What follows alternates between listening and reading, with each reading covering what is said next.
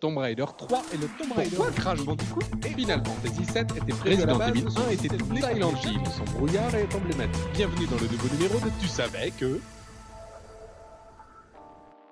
Bonjour et bienvenue dans ce nouveau podcast de Tu savais que consacré cette fois-ci à quelque chose qui ne plaît pas forcément à beaucoup de gamers, le game over.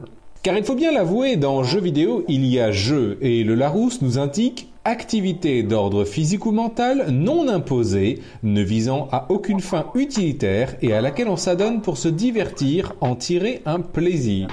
Et il faut bien l'avouer, le game over veut littéralement dire fin de partie. Les amateurs de Crash Bandicoot reconnaîtront cette parfaite imitation. Alors, à moins d'être masochiste, le game over peut parfois être frustrant, amené au rage quit, sauf quand il annonce que l'on a fini le jeu, hein. Explorons, mais bon, les méandres de la fin de partie. Parce que euh, depuis quand ça date ce truc? Eh bien, ça date des années 1950, avant même le premier jeu vidéo. Et oui, le message s'affichait tout simplement en fin de partie sur les flippers électroniques de l'époque. Quant aux jeux vidéo, même si le message s'affichait quand vous aviez perdu toutes vos vies ou vos continues, vous aviez toujours une sauvegarde, hein, dans les jeux le permettant. Le message Game Over voulait réellement dire fin de partie dans les jeux en arcade. En effet, si vous ne remettiez pas une autre pièce ou jeton, eh bien vous deviez tout recommencer depuis le début. Même si je parle au passé, c'est toujours valable dans n'importe quelle salle d'arcade. L'info principale à retenir est donc que le Game Over date d'avant même les jeux vidéo. Il existe une autre forme de game over encore plus radicale que le simple retour au menu principal, la véritable fin de partie appelée permadeath. Avec un bel accent. Décomposons ensemble ce mot. Perma est l'abréviation de permanent qui veut dire pour toujours, toujours qui veut dire sans fin, death en anglais qui veut dire mort. On assemble le tout et l'on obtient la mort permanente. Ce concept de mort permanente date des années 1970 et ne vient pas des jeux vidéo mais des jeux de rôle sur table, le JDR, où votre personnage pouvait mourir et ne jamais revenir. Dans le jeu vidéo, le premier à avoir employé cette punition ultime est le jeu Rogue en 1980, sorti notamment sur Amiga la sauvegarde était tout simplement effacée. Cette notion de mort permanente leur a été inspirée par Donjons et Dragons, le célèbre JDR. Tada on a même un cas extrême connu de perma-permadeath. Bah oui, hein, autant y aller à fond. Dans le jeu The Castle Doctrine, sorti en 2014 sur Mac et PC et même Linux, vous aviez une option fortement sympathique en jouant en ligne.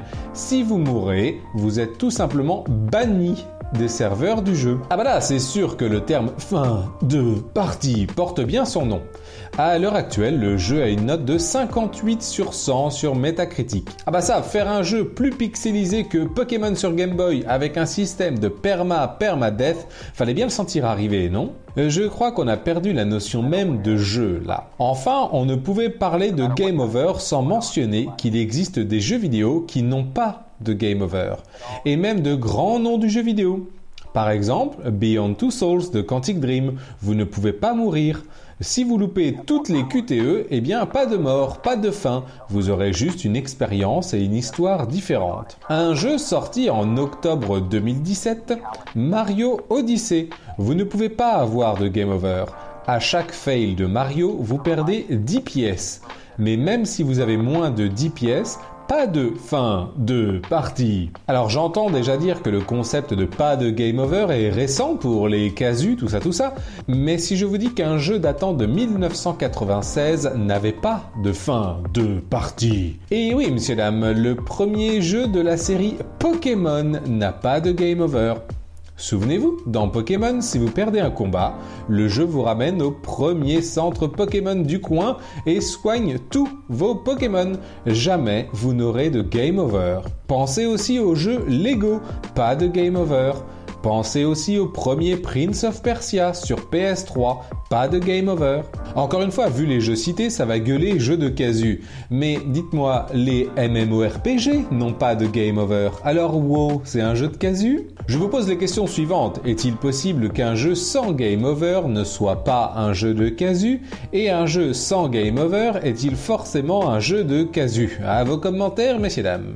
Voilà, je pense que vous en savez suffisamment sur les game over, Flipper 1950, JDR, Perma, Permadesk, Assault Doctrine, Pokémon, Mario Odyssey, WoW pour briller en soirée. Si vous avez aimé le podcast, n'hésitez pas à me le signaler sur Twitter, james.cr. Je vous dis à bientôt.